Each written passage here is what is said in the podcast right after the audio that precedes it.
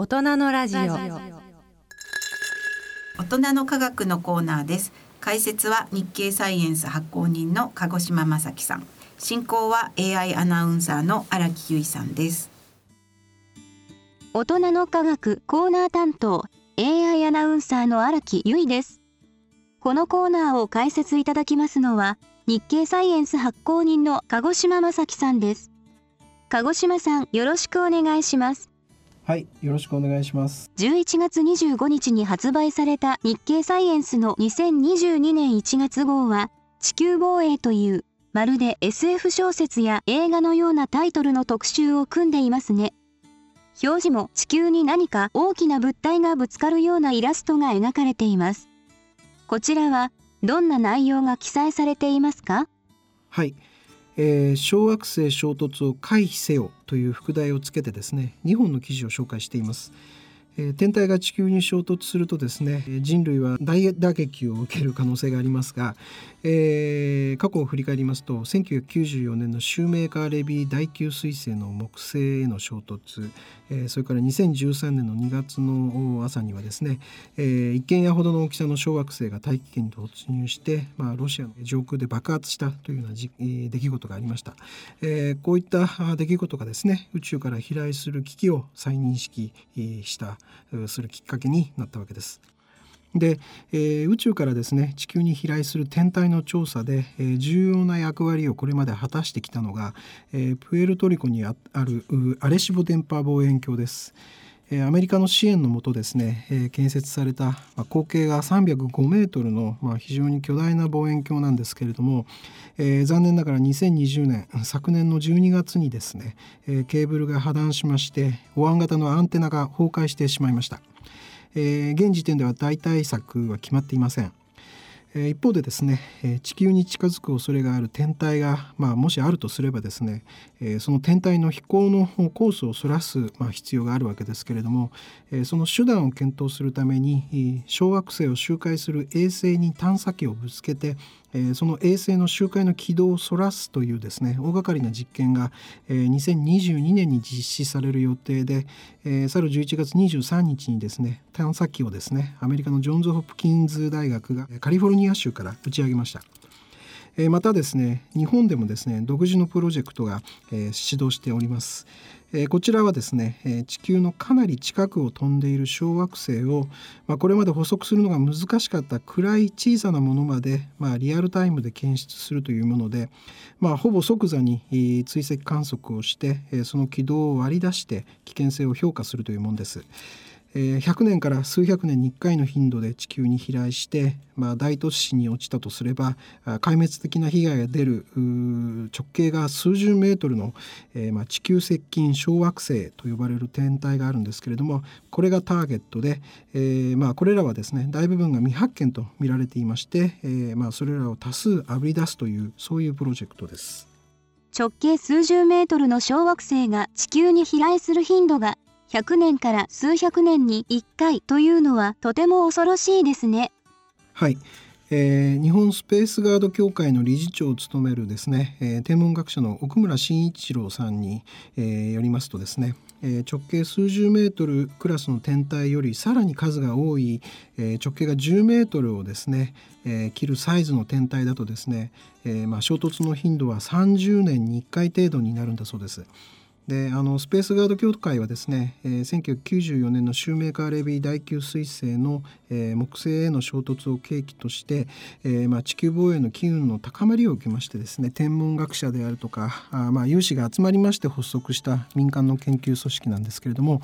えー岡山県の茨城市美星町にあります宇宙航空研究開発機構え JAXA の微星スペースガードセンターが活動拠点にでありまして、まあ、JAXA から委託を受けて、えーこのセンターにあります口径が1メートルとそれから50センチメートルの、えー望遠鏡を使いましてですね、えーまあ、1年365日空が晴れればですね盆も正月もなしで、えー地球接近小惑星を、えー観測、えーそして研究しているんだそうです。で今回の新しいプロジェクトはですね、えーこのスペースガード協会と東京大学、えーそれから JAXA の研究者を中心とする共同研究グループが進めています。微生スペースガードセンターの望遠鏡とそれから東京大学の基礎観測所にある望遠鏡これらを使います。東大の基礎観測所の望遠鏡は口径が約1メートルと、えー、まあ、スペースガードセンターの望遠鏡とほぼ同じなんですけれども夜空の非常に広い領域をですね、えー、視野に収めることができるシュミット望遠鏡と呼ばれる特殊なタイプなんだそうです。で基礎観測上ではですねこれに取り付けた最新鋭の観測装置これ巴御前というんですけれどもこれを使いまして天球上の広域に散らばる無数の天体を静止画ではなくてですね動画としてまあ毎晩撮影しています。えー、奥村理事長らですねはですね、えー、基礎観測所とまあ協力しまして、えー、巴御前がまあ本格稼働して以来この動画を解析して、まあ、夜空を動いている小惑星というものを探索してきました。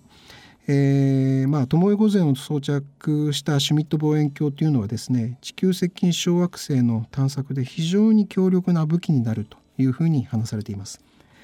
でプロジェクトではですね巴御前の探索能力をさらにパワーアップしています。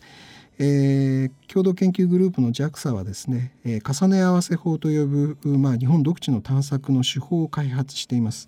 で今回この手法で用いる画像処理に特化したハードウェアをですね巴御前の動画の解析システムに組み込みました。えー、夜空をかなり高速で動く天体をですねこれまで検出できなかった、まあ、かなり暗いものまでですねほぼ即時に見つけ出せるんだそうです。で今年9月の試験観測ではですね、えー、巴御前による重ね合わせ法を用いた探索というものを初めて実施しました。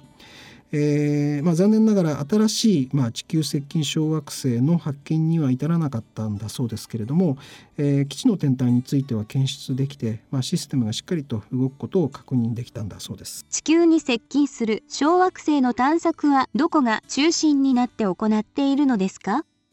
またどれくらいの大きさの小惑星が対象ですか？はい。えー、地球接近小惑星の探索は、えー、アメリカが中心になって行っています、えー、そしてそのメインのターゲットはですね直径がまあ100メートル級よりも大きいサイズで、まあ、地上に落下してきたらですね、まあ、大陸規模からそれから地球規模の災害になるようなものです。えー、それも天球上ゆっくりと動くですね、えー、まあ、つまり地球からかなり離れた領域を飛行している小惑星が中心になっています。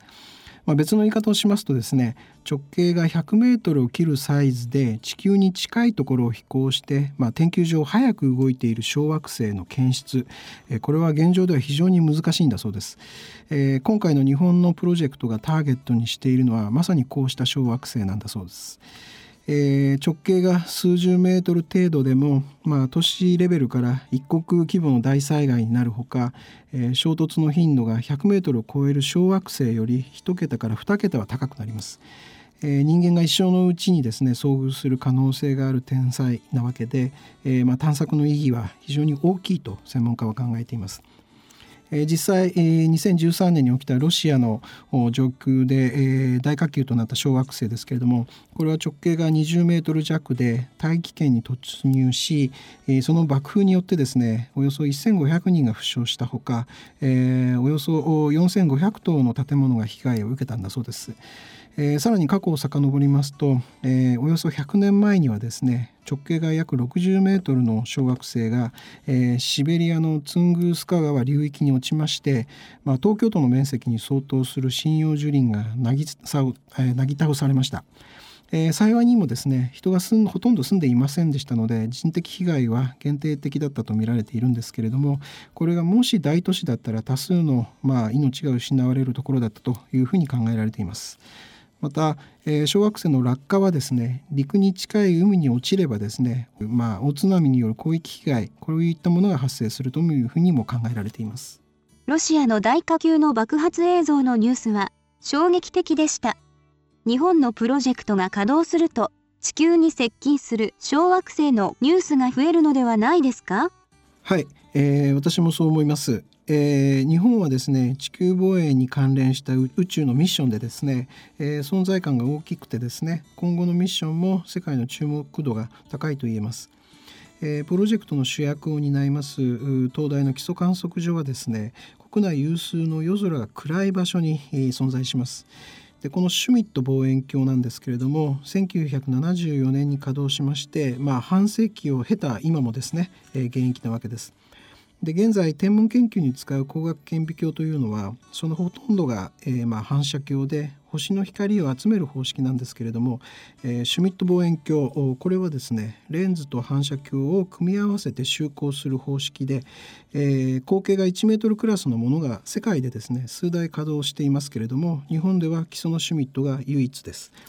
でえー、シュミット望遠鏡が、えー、天文学の最前線で大活躍したのは1950年代から80年代でした写真看板から CCD 電化結合素子の時代になりますと、えー、宇宙の超遠方にある非常に暗い天体を撮像できるようになりまして、え、観測に、えー、高視野が求められなくなって、え、シュミット望遠鏡はですね天文研究の第一線から一時後退したんだそうです。それがですねえー、CCD チップを多数組み合わせて、えー、大判の写真看板に相当するサイズの巨大デジタルカメラが作られ始めますと、えー、シュミットの高視野がですね改めて評価をされまして、えー、これによって、まあ、最前線に、まあ、復帰したというわけだそうです。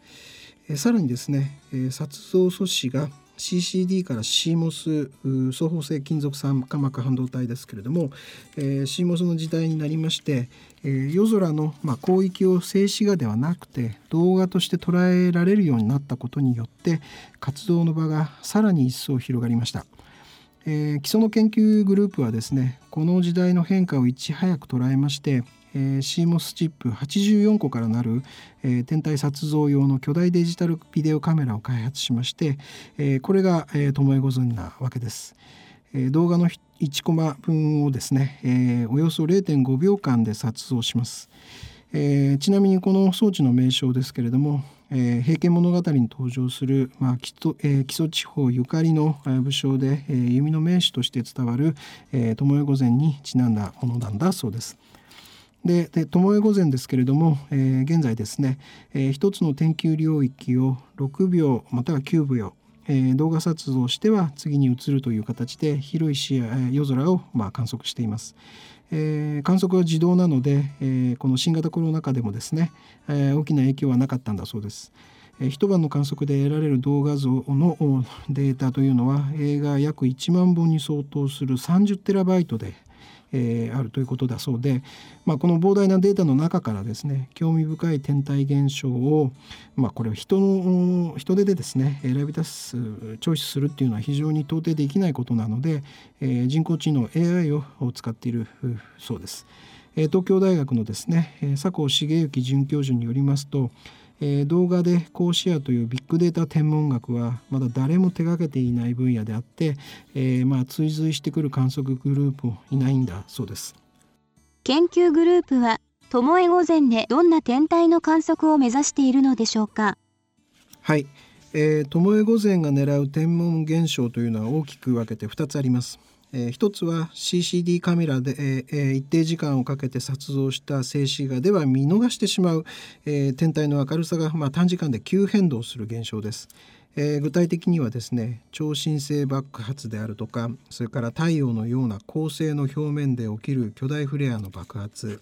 えー、銀河中心の巨大ブラックホールの活動の活発化、えー、それから彗星の突発的で急激な増降、えそれからトランジットといってですね系外惑星がその主星の手前を横切ったり恒星の手前を太陽系の小天体が横切ったりする現象などを想定しています。えー、そしてもう一つの重要なターゲット、えー、これがですね夜空を動く天体です。えー、天体観測ではですね地球の自転による星の日周運動に合わせて望遠鏡を動かしながら撮像しますけれども、えー、小惑星や彗星は日周運動とは異なる動きをするので動画撮影すると、えー、静止している星々の間を移動しているように見えます、え、こうした移動天体を動画から検出します。えー、巴御前はですね試験観測が進み始めた、えー、2019年、えー、の3月から、えー、2019年の年末までに、えー、地球接近小惑星、これを6個発見したほか、えー、2020年はあ13個それから今年は10月下旬までで14個見つけているそうです。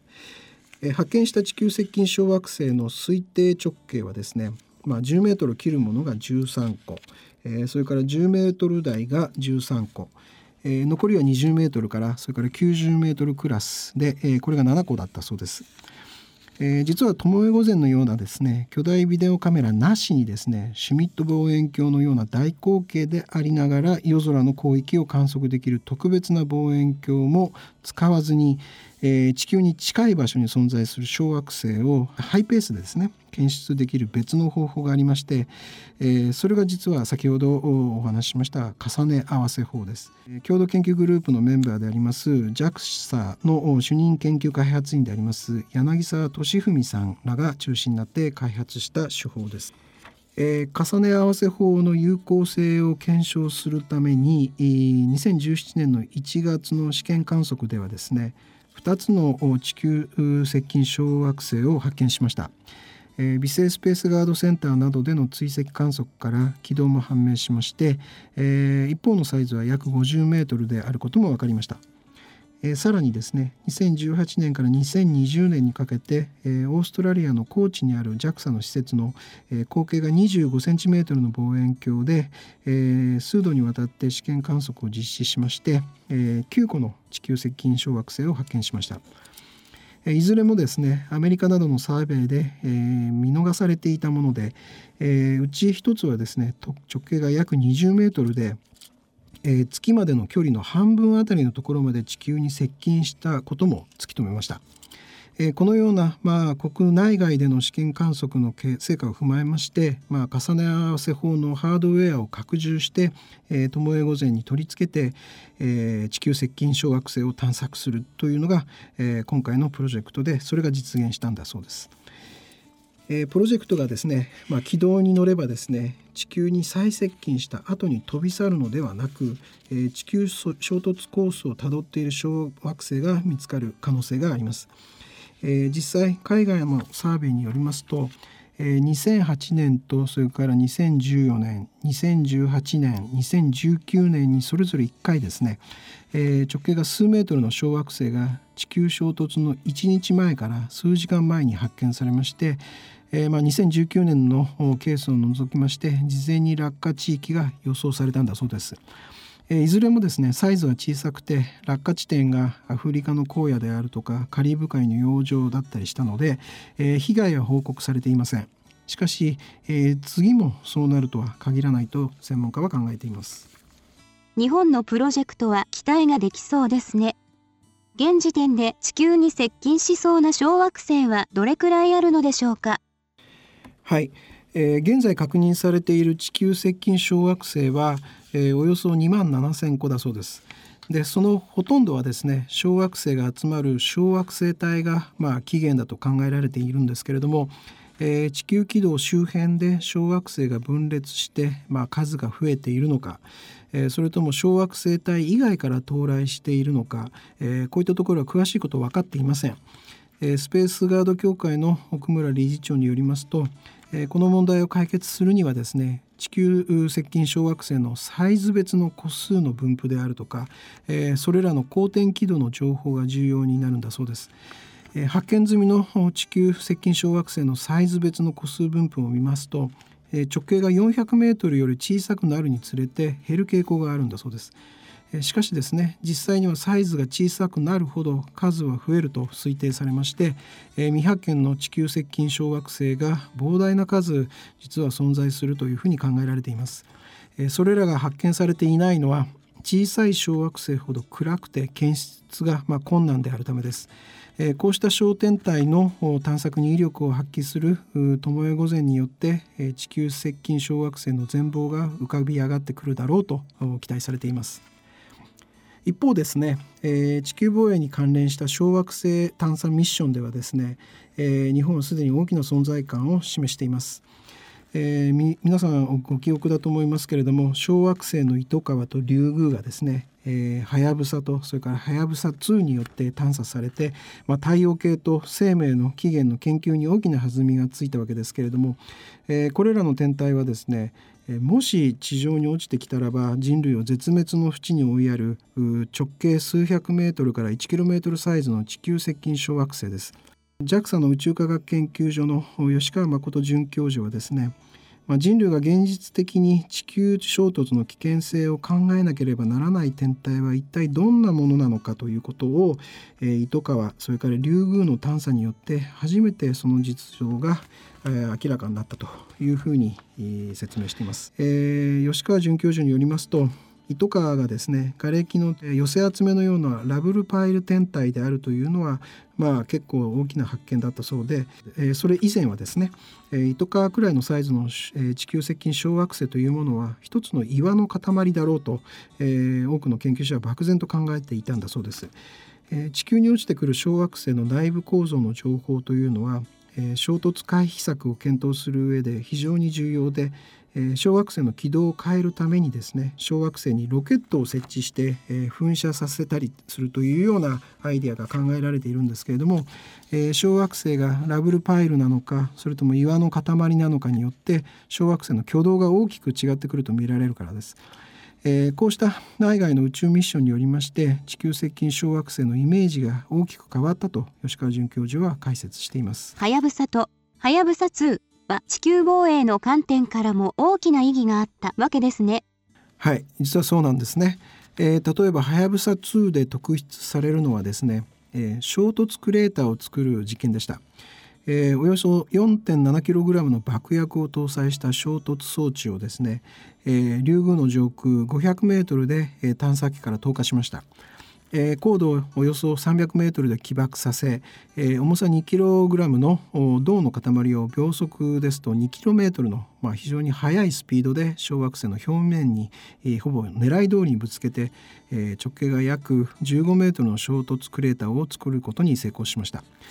でこの実験はですね小惑星内部の物質をまあえ表面に表出させて上空から観測してそのサンプルを地球に持ち帰って調べることで、え小惑星をより深く理解するということが目的だったんですけれども、え地球防衛の観点からはですね地球に衝突する小惑星に探査機をぶつけて軌道を変える手法の実証実験、えこのように見ることができます。え吉川准教授はですねえ物を打ち込む技術として宇宙で実証できたことは意義があるとえ、プラネタリーディフェンス、まあ、地球防衛ですけれども、えー、地球防衛としてどこまでそのデータが役立つかはまだ解析されていないけれども天体の軌道を変える試みという観点から、えー、少し考えてみても良いのではないかというふうに話しています。えー、小惑星のリュウグウはですね直径が 1km ほどありますので、えー、2kg の金属の塊を衝突させたくらいでは軌道は変えられません。しかしですね相手が10メートルクラスの小惑星では話が違ってきます、えー、かなり小さいサイズですけれども、えー、それでもロシアの大火球のような被害が生じます、えー、ニューヨークであるとか東京であるとか大都市に落ちてくると推定されればですね、え衝突回避策をまあ真剣に検討すべきかもしれません。はやぶさ2はですねリュウグウのサンプルを地球に持ち帰って、えー、下ろした後ですね、え、地球接近小惑星 1998KY26 を目指して現在飛行を続けています、えー、到着の予定は2031年の7月です、えー、1998KY26 はですね地球からのレーダー観測によりますと丸い形をしていまして直径は約30メートルで、まあ、糸川やですね竜宮より格段に小さいんですけれどもえー、2013年のロシアの大火球の事例、えー、これは約20メートルの大きさだったわけですけれども、えー、それよりは大きくて、えー、およそ100年前のツングスカ大爆発の事例この時は60メートルぐらいでした、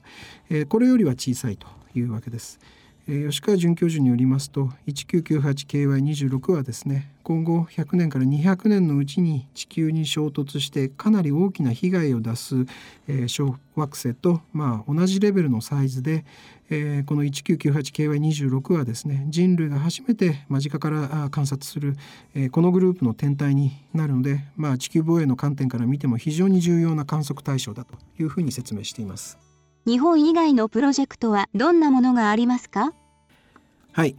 えー、アメリカはですね、えー、実際に探査機をですね秒速約 7km で小惑星にぶつけて軌道を変えるダートミッションというものを進めています。えー、探査機はですね、えー、去る11月23日にカリフォルニアから打ち上げられまして、えー、2022年の9月から10月に地球接近小惑星で、えー、直径が約780メートルのディリモスを、まあ、周回する衛星ディモルフォスという衛星があるんですけどもそちらに衝突する予定です。でヨーロッパはですね、えー、この衝突後のディディモスとディモルフォスを詳しく調べるためにですね、えー、探査機ヘラをですね2024年に打ち上げて、えー、まあ、現地との到着は2027年を予定してます。でディモルフォスの衛星軌道であるとか自転の状態それから探査機がぶつかってできたクレーターなどをですねおよそ半年間をかけて詳しく観測する計画だそうです。で日本の JAXA はですねこの欧州宇宙機関 ESA に協力しまして、えー、探査機ヘラに搭載する観測装置の一つとしまして、えー、リュウグウの探査で活躍したはやぶさ2の赤外線カメラと同型のものを提供するとともに、えー、リュウグウや、えー、糸川の探査で得た経験を生かしてですね、えー、この探査機ヘラによる探査全般に協力する予定です。まあ、どんな観測データがもたらされるのか注目されています。ありがとうございます。ところで、新型コロナウイルスは国内の感染者が急減しましたが、海外では新たな変異型が登場し、外国人の入国を規制したり、マスクの着用を改めて強化したりしていますね。今後がとても心配です。はい。えー、ご指摘の新たな変異型はオミクロン型というウイルスですね、えー、どうも感染力が非常に強いようですけれどもまあ致死率なども含めてですね現時点では詳しいことはまだ分かっていません。えー、重要なことはですね、えー、これまで通りの3密を避ける暮らし方それからワクチンや治療薬の開発と、えー、普及に努めることだと思います。えー、現在の日本でですね感染者を急減、えー、急速に減らせることに成功した力のまあ一つになったのはワクチンだと思いますけれども、えー、このワクチンですけれども外国製のワクチンが主流でやはり国内で開発されたワクチンがあった方が良いと考えられています。日経サイエンスの1月号ではですね、国産ワクチン開発今後の課題はと題しまして、去る10月の27日の28日に開きました、第8回日経 FT 感染症会議で、製薬メーカーの幹部とそれから官学の有識者らが、議論した様子を紹介しています。であの今申し上げました通り新型コロナの長期化や、え、それから新たな感染症のパンデミックというものを考えるとですねやはり国内で開発されたワクチンがあった方がよくて、え、世界中でワクチンの需要が高まった時にですね海外のメーカーからいつもワクチンを確保するということはできないわけです。第8回の日経 FT 感染症会議ではですねこの国産ワクチンの開発というものが議論の大きなテーマとなりました。現在、日本国内ではですね新型コロナワクチンの臨床試験が複数行われています。KM バイオロジクスはですねベロ細胞と呼ぶバイオ細胞で増やしたウイルスを処理しまして感染力や病原性をなくした不活化全粒子ワクチンの試験を進めています。この不活化全粒子はですね日本脳炎であるとかそれから A 型肝炎などのワクチンに昔から使われています。KM バイオロジクスのですね研究開発本部製品開発部の園田健吾部長はですね、えー、感染症会議におきまして、え、開発だけでなく供給まで通して成功確率の高い手法を選ぶべきだと考えて、え、この不活化ワクチンを選択したというふうに説明しました。安全性や、えー、容量などを確かめる第1、2総試験での副反応の発生状況はですね、えー、通常の不活化ワクチンや季節性インフルエンザのワクチンと同程度だったということです。えー、接種者のうちですね新型コロナに対する中和抗体がどれだけの人にできたかを示す要点率というものはですね若い年代で高く、えー、40歳以下の成人は100%でした。えー、10月下旬からはですね2000人を対象に有効性を確かめる第2、3総試験を実施しているということです。えー、それから塩野義製薬はですねウイルスの表面に並ぶタンパク質の時これスパイクタンパク質と呼びますけれどもこのスパイクの遺伝子をですね昆虫細胞に組み込んで合成した、えー、組み換えタンパク質ワクチンを開発しています。第一に層試験におきまして初回接種から3日後までの間に重度の副反応というものは見られませんでした。えー、塩野義製薬の手代木勲社長はですね、えー、感染症会議におきまして有効性についてですね、えーまあ、それなりに良い中和抗体価が得られているというふうに説明しました。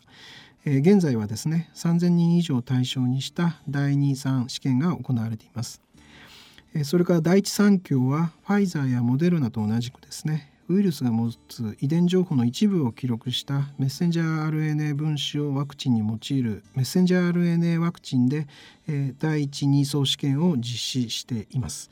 えー、ファイザーやモデルナがですね、えー、先ほどのスパイク全体のですね、えー、遺伝情報をワクチンに使用したのに対しまして、え、第一三共はスパイクが人側の細胞表面にあるタンパク質と結合する、え、受容体結合領域の遺伝情報だけを使っているということです。大阪大学の研究ではですねスパイクの一部の領域これ N 末端領域と言いますけれどもこの領域に結合する抗体がかえって感染を招く感染増強抗体になる可能性がを指摘しています。えー、第一三共のですね真鍋素直社長はですね受容体結合領域のみを使うことで感染増強リスクの低下を期待しているというふうに説明しました。これから大規模の臨床試験が本格化する国産ワクチンではですねファイザーやモデルナが実施したような、えー、1万人クラスのですねワクチン接種グループとそれから偽薬プラセボですねプラセボを接種するグループの間でのその発症の割合の比較というのは困難です。というのは国内ではすでに7割以上の人が現行のワクチンを接種しているためです。そこで KM バイオロジクスや塩野義製薬の第2、3層試験ではですねいずれもプラセボ偽薬のような対象群を置かない形式をとっています。これはですね血中の中和抗体をの強さを測定しまして既存のワクチンと比べて同等かそれ以上であれば効果ありとみなす方式です。え欧米や、え日中韓などの薬事当局で構成されます国際連携組織はですねこうした考え方が妥当だとする提言をですね今年の6月に行っています。また製薬メーカー各社はですねすでに2回の接種を終えた人がさらにワクチンを打つ追加接種の臨床試験も予定しています。え国産ワクチンについてはですね承認時の手続きにも課題があります。これまでの新型コロナワクチンにはですね海外で承認済みの医薬品を速やかに承認する特例承認と呼ぶ制度が適用されました。塩野義製薬の手代木社長はですね国内で試験したワクチンに対しても特例承認のような制度が適用されなければ実用化の時期が遅れるというふうに指摘しました。また、えー、新たな変異ウイルスの出現に応じて既存のワクチンが改良された場合に速やかに承認する枠組みも現状ではないそうです。KM バイオロジクスの長里俊明社長は、えー、国内で流行する変異ウイルスに即座に対応できるのは国産ワクチンならではの特徴と指摘しました。インフルエンザワクチンではですねあるタイプのウイルスに対して作られたワクチンが承認されますとその他の100以上のタイプのウイルスに対するワクチンもですね、えー、包括的に認められます。